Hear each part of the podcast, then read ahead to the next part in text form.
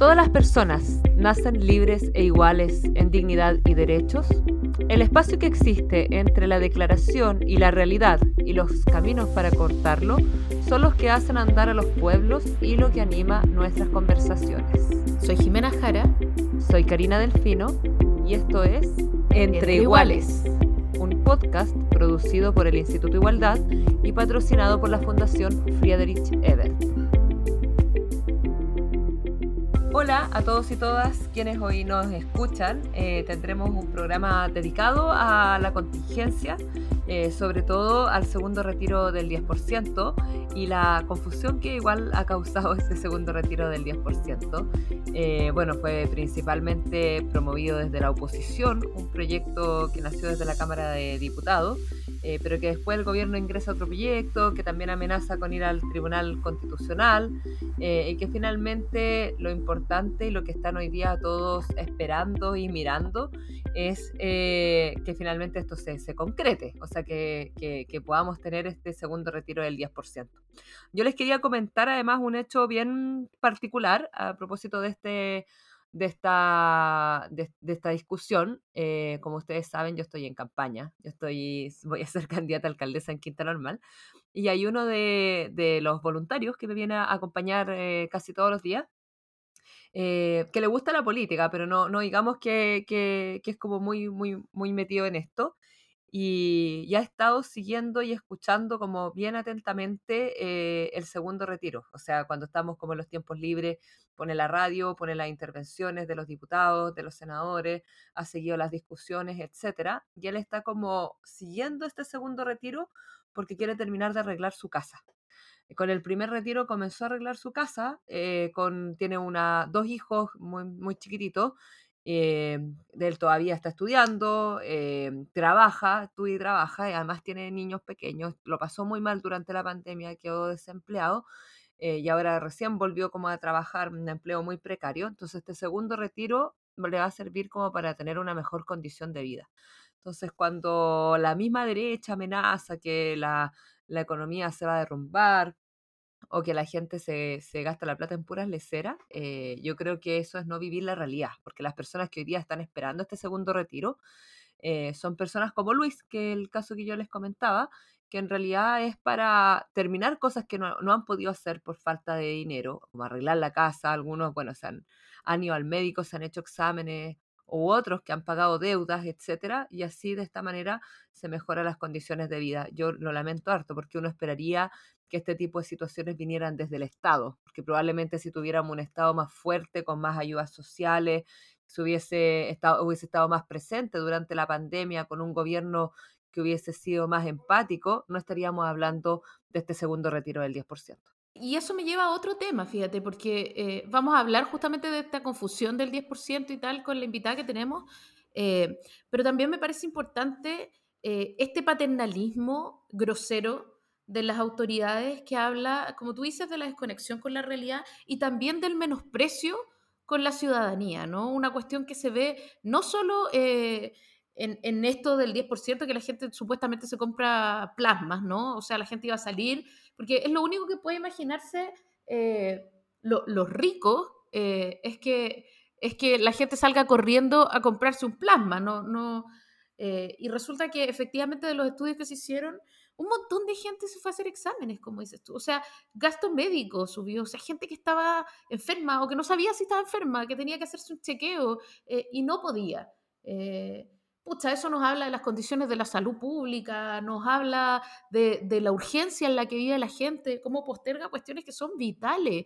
Eh, eso nos habla de una situación de Chile eh, que es impensable para quienes llegan y dicen tonteras como que se levanten más temprano o que no se compren el plasma eh, o que hay que sacar a esta gente. este menosprecio permanente de la condición de la ciudadanía a mí me parece que es un síntoma de lo harta que está, eh, de por qué la gente está cansada de escuchar qué es lo que tienen que hacer con su plata, con su vida, o de por qué no surgen, ¿no? Eh, debe ser muy fome tener eh, un sueldo mínimo, tratar de hacerlas todas, estudiar y trabajar, y escuchar que en el fondo no surge porque no quiere, o porque no se ordena, o porque no es suficientemente responsable, o porque no prioriza. y, claro, justamente eh, el tema es que ahí la política social tiene mucho que decir, está muy al debe, me parece que en, el invierno quedó súper claro eh, y creo que es un buen contexto para que podamos analizar todo esto con la invitada que tenemos. Sí, tenemos una tremenda invitada hoy día, que es Clarisa Hardy, además presidenta del Instituto Igualdad. Así que vamos a abordar este tema y otros temas también sobre seguridad social y protección social y cómo este, este tema también se aborda desde el proceso constituyente. Así que vamos con nuestra invitada del día de hoy.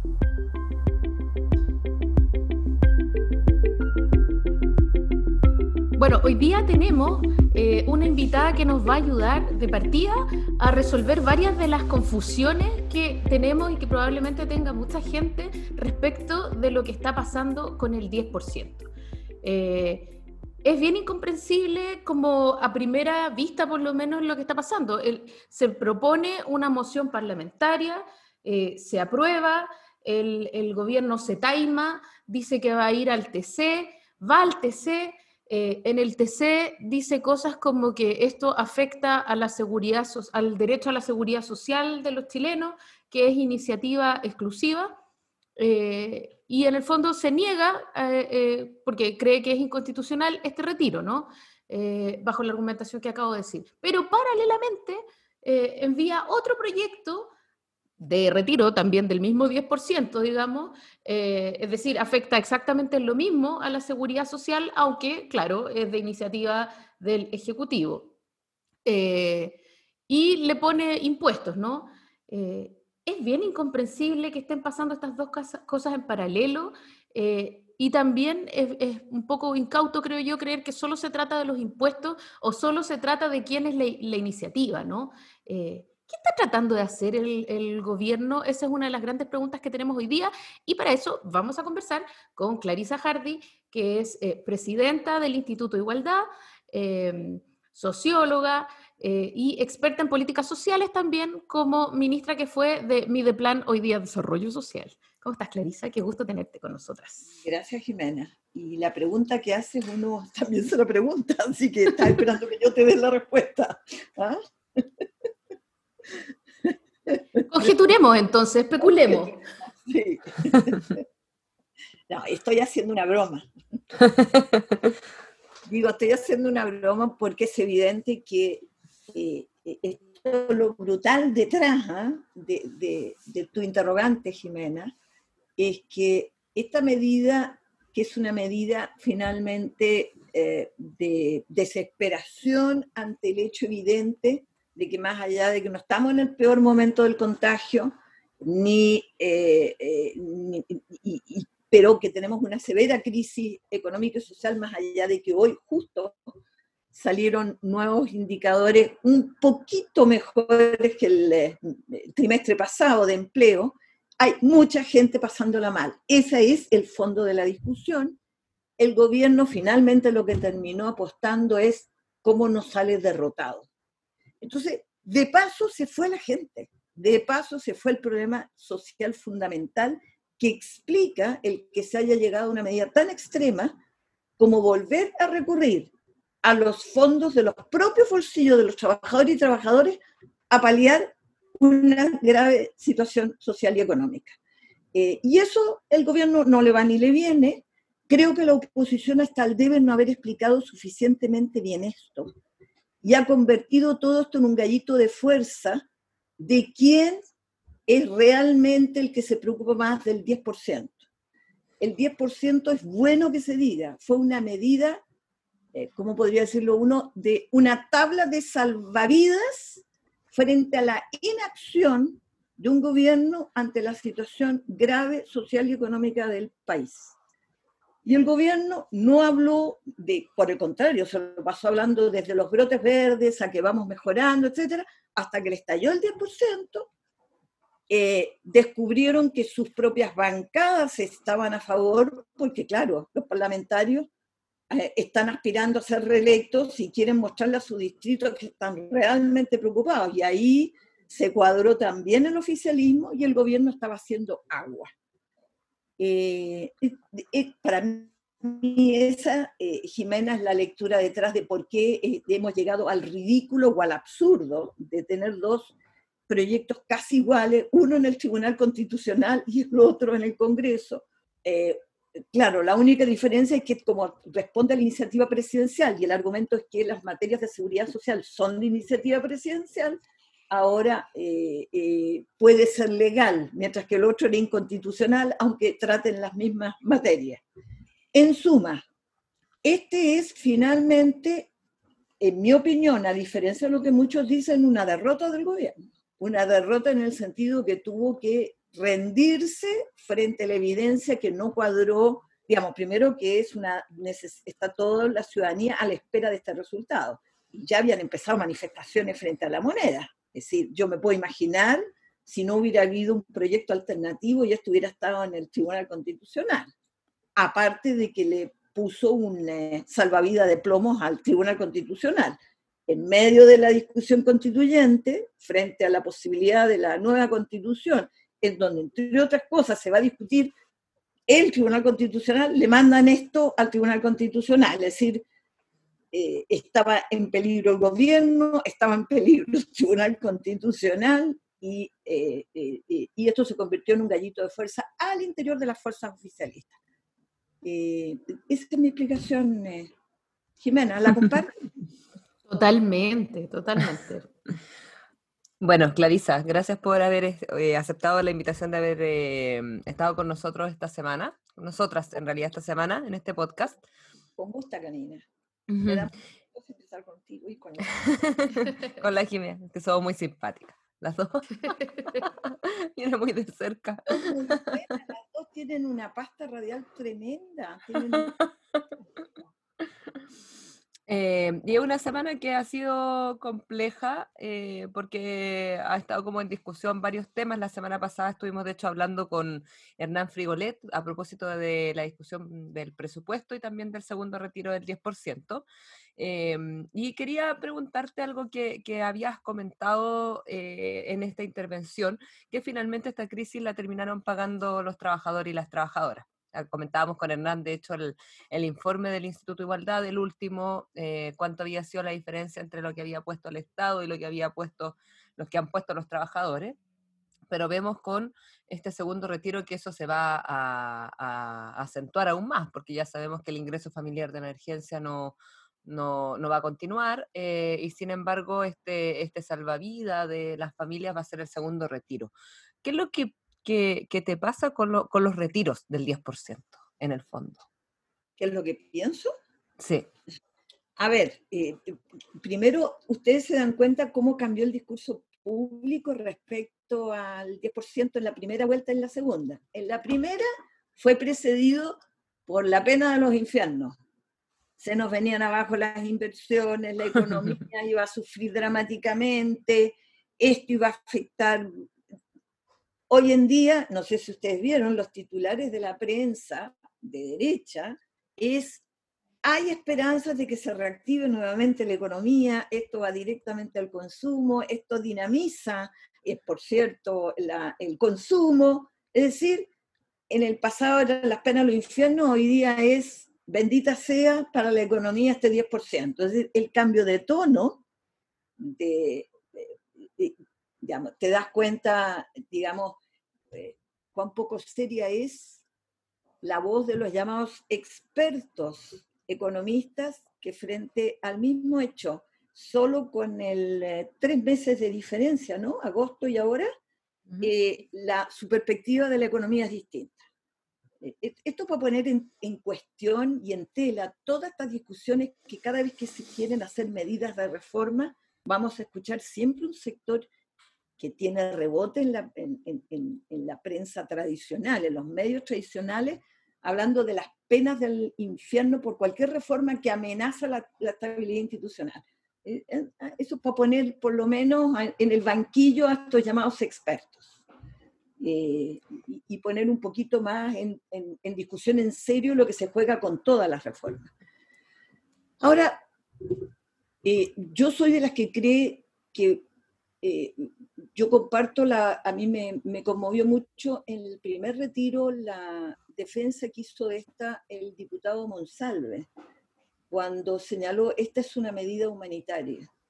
Mm. En rigor, es una medida que responde a una urgencia y una necesidad, pero si uno tuviera que decir, esta era la medida, uno derecha no.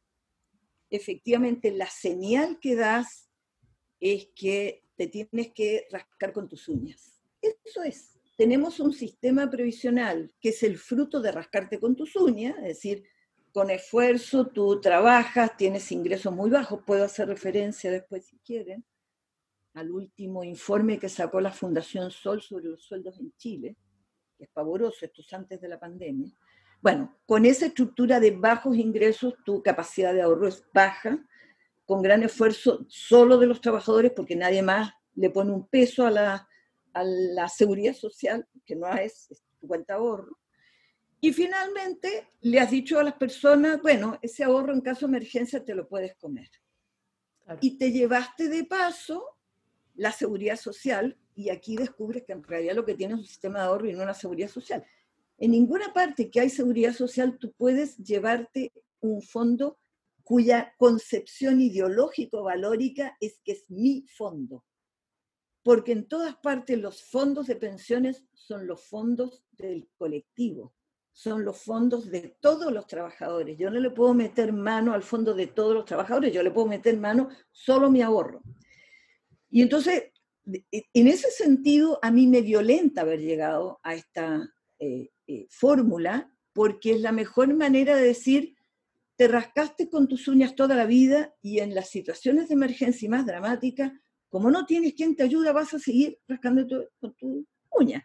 Al punto que lo dice el propio ministro de Hacienda, dos millones de, ahorrantes ya se habían quedado sin ahorros a partir de estos serán 4 millones. Queda la evidencia de que quienes se rascaron con sus uñas ya se comieron, al igual que su seguro de cesantía, se comieron todos sus fondos. Hoy día esto vuelve en un debate sobre el rol del Estado ante la inseguridad del ingreso en el desempleo, porque algo va a haber que pensar qué hacer con los fondos de, eh, del seguro de cesantía que se agotaron, porque eh, esta no es la única y última fase de la crisis de empleo que vamos a tener. Por lo tanto, ¿qué se va a hacer con los futuros desempleados cuando ya estos fondos se comieron, los de cesantía? ¿Y qué vas a hacer con las pensiones cuando ya te las comiste? Yo he escuchado argumentos que me parecen entendibles. ¿Qué más da retirar lo poco que tienes si eras candidato a o a la pensión básica solidaria porque no te iba a dar y por lo tanto necesitabas un fondo solidario, hoy ibas, o ibas a tener una pensión de mierda y hoy vas a tener una pensión de un poquito más de mierda, digo, más chiquita todavía.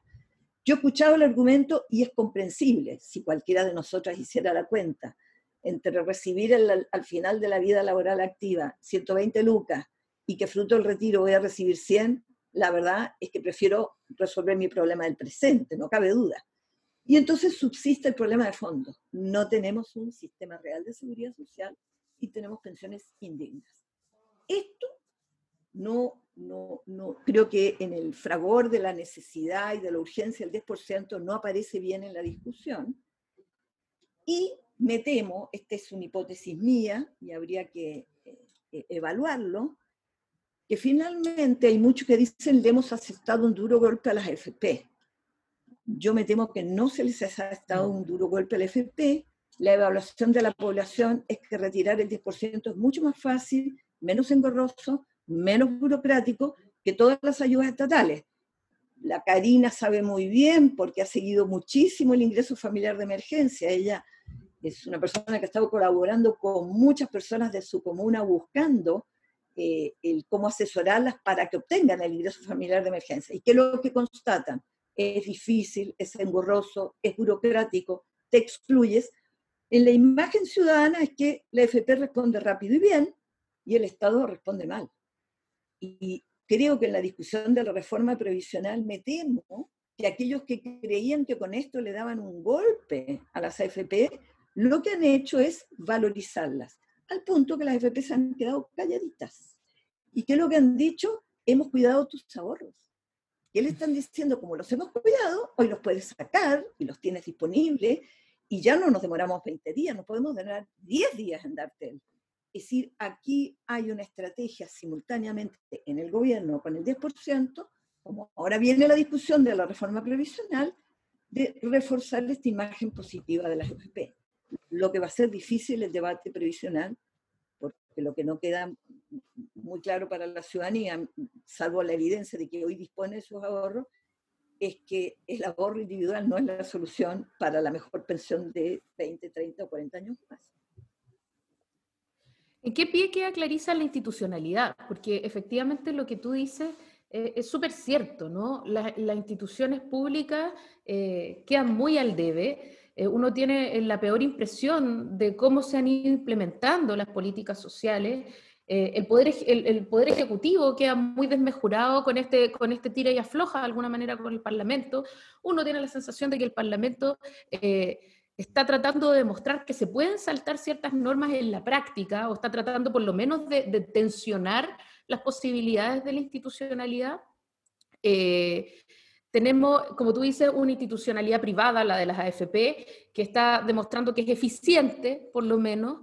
Eh, tenemos un fondo de cesantía que em, el fondo de cesantía de capitalización individual, como tú dices, se quedó pelado. Pero la vez pasada, cuando hablamos con Frigolet, nos decía que increíblemente el fondo colectivo, que es el fondo de emergencia que uno esperaría que hubiera bajado por la situación de emergencia que acabamos de vivir, ha aumentado, que es una cosa que uno no puede entender, ¿no?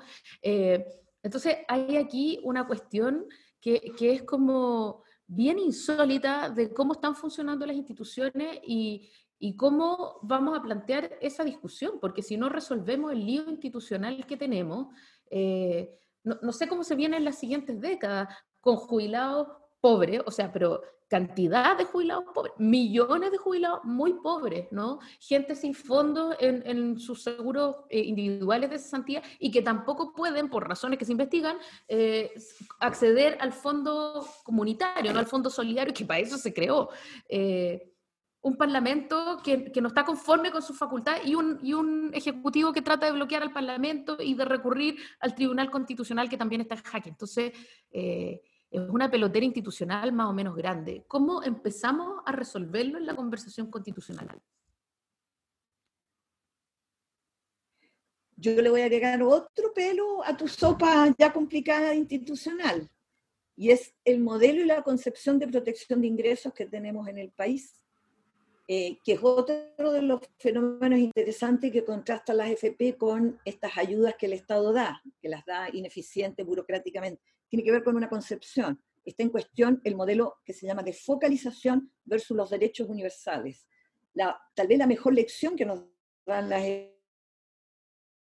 FP es que es universal.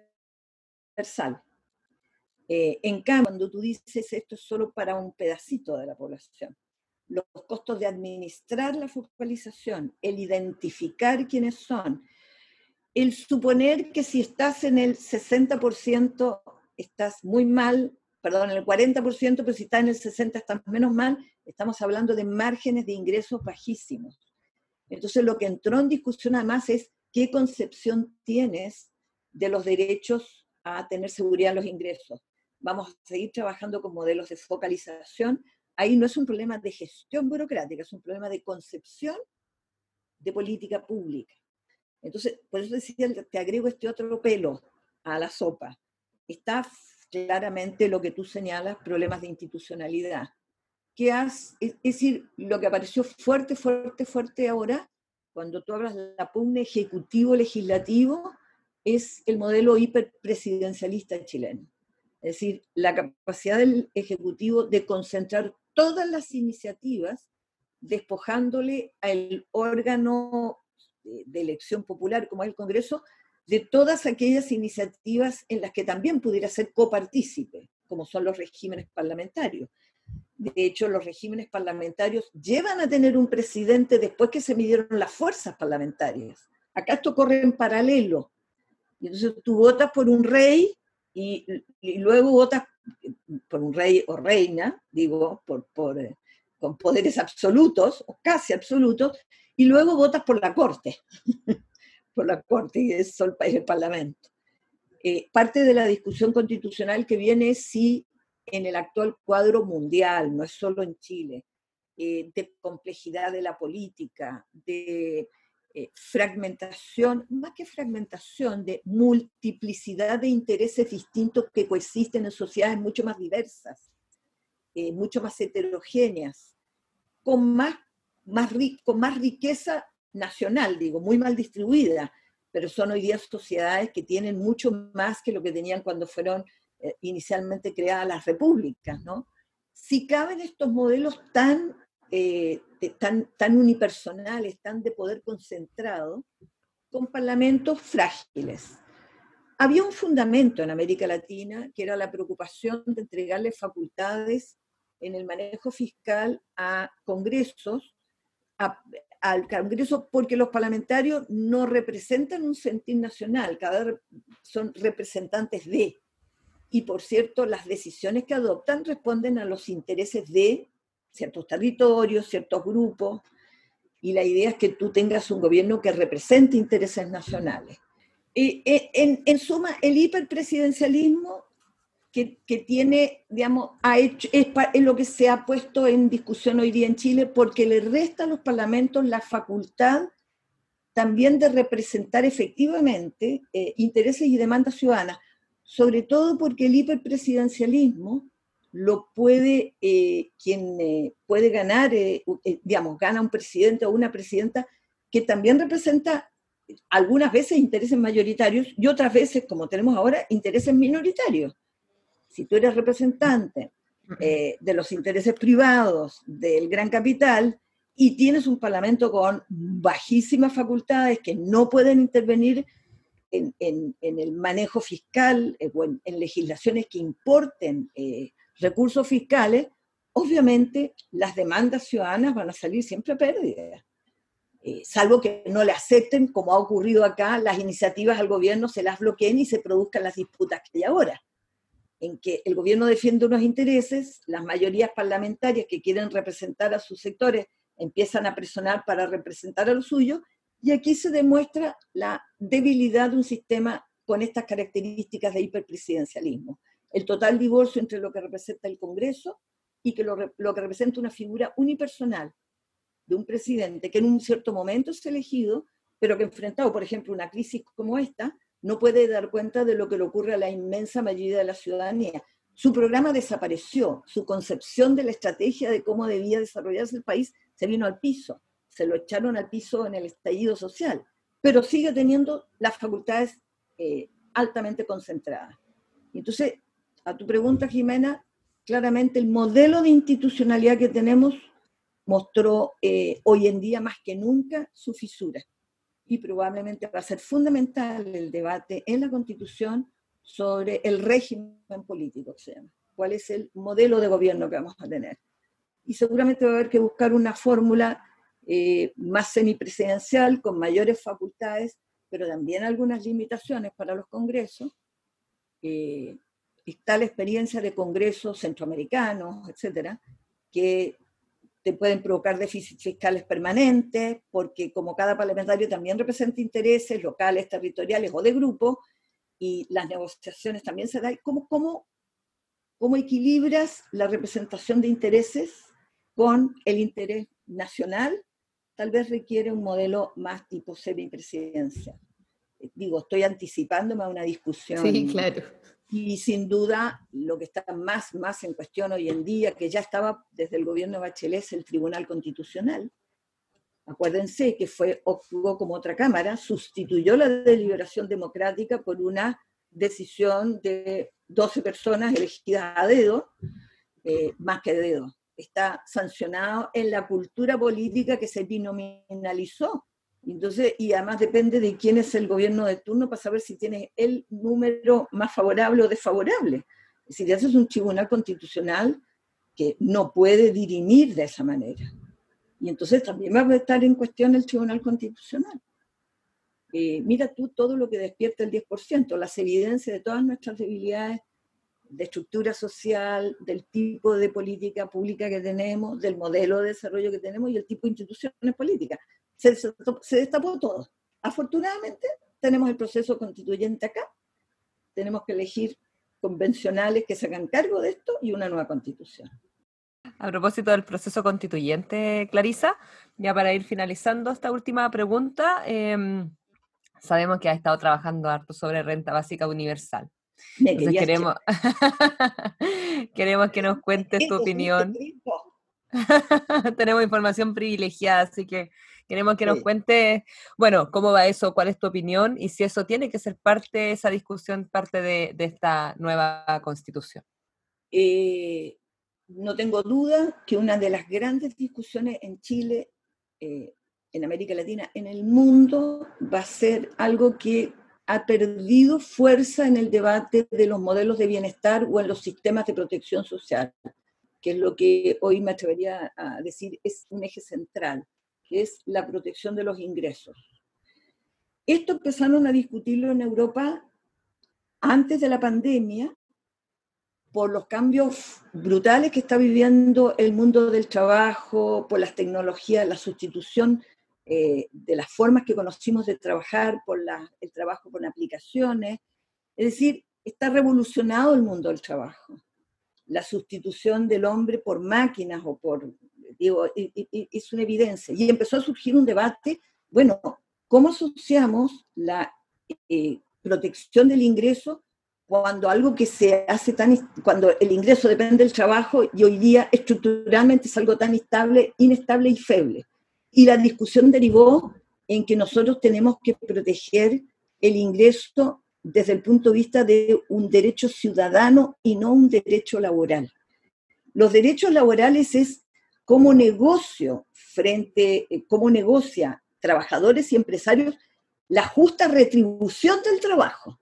De eso trata los ingresos. Acá estamos hablando de otra cosa, cómo la sociedad les garantiza a todo ciudadano y ciudadana, por su sola condición de tal, lo que tú llamarías un ingreso de dignidad asegurado eh, que, no, que no te haga víctima de estas situaciones de transformaciones tecnológicas del mundo del trabajo que están viviendo. Esa discusión estaba en Europa de antes. Con la pandemia esto se disparó como discusión. Y nos cayó ahora en Chile, con, cuando empezó la discusión del ingreso familiar de emergencia, ¿y dónde pones el corte? Entonces decían, al 60% más vulnerable. Pero si el 90% pierde el empleo, ¿qué hace el resto? ¿Se come qué? ¿Se puede comer una casa? Eh, ¿O se puede comer un auto? Entonces, la discusión adquirió otro carácter. Empezamos o no a hablar de este tema, y es que todo ciudadano y ciudadana, particularmente niños, niñas, estamos hablando de hogares donde hay personas que no pueden generar sus propios ingresos o adultos mayores que no generan sus ingresos. La pensión básica universal es eso, es una renta básica universal, es eso, pero que te ocurre después de los 60, 65 años. La pregunta es, ¿por qué no va a correr para atrás? ¿Por qué no recorre desde el niño? ¿Por qué no recorre a la mujer que realiza un trabajo de cuidado gratuito? Le cuesta un peso, le cuesta cero peso a la sociedad y al Estado y se hace cargo de una, lo que podría ser desde el punto de vista fiscal una carga tremenda, hacerse cargo de los postrados, de las personas con discapacidad, de los adultos mayores que no son autovalentes, etcétera, aparte del trabajo doméstico.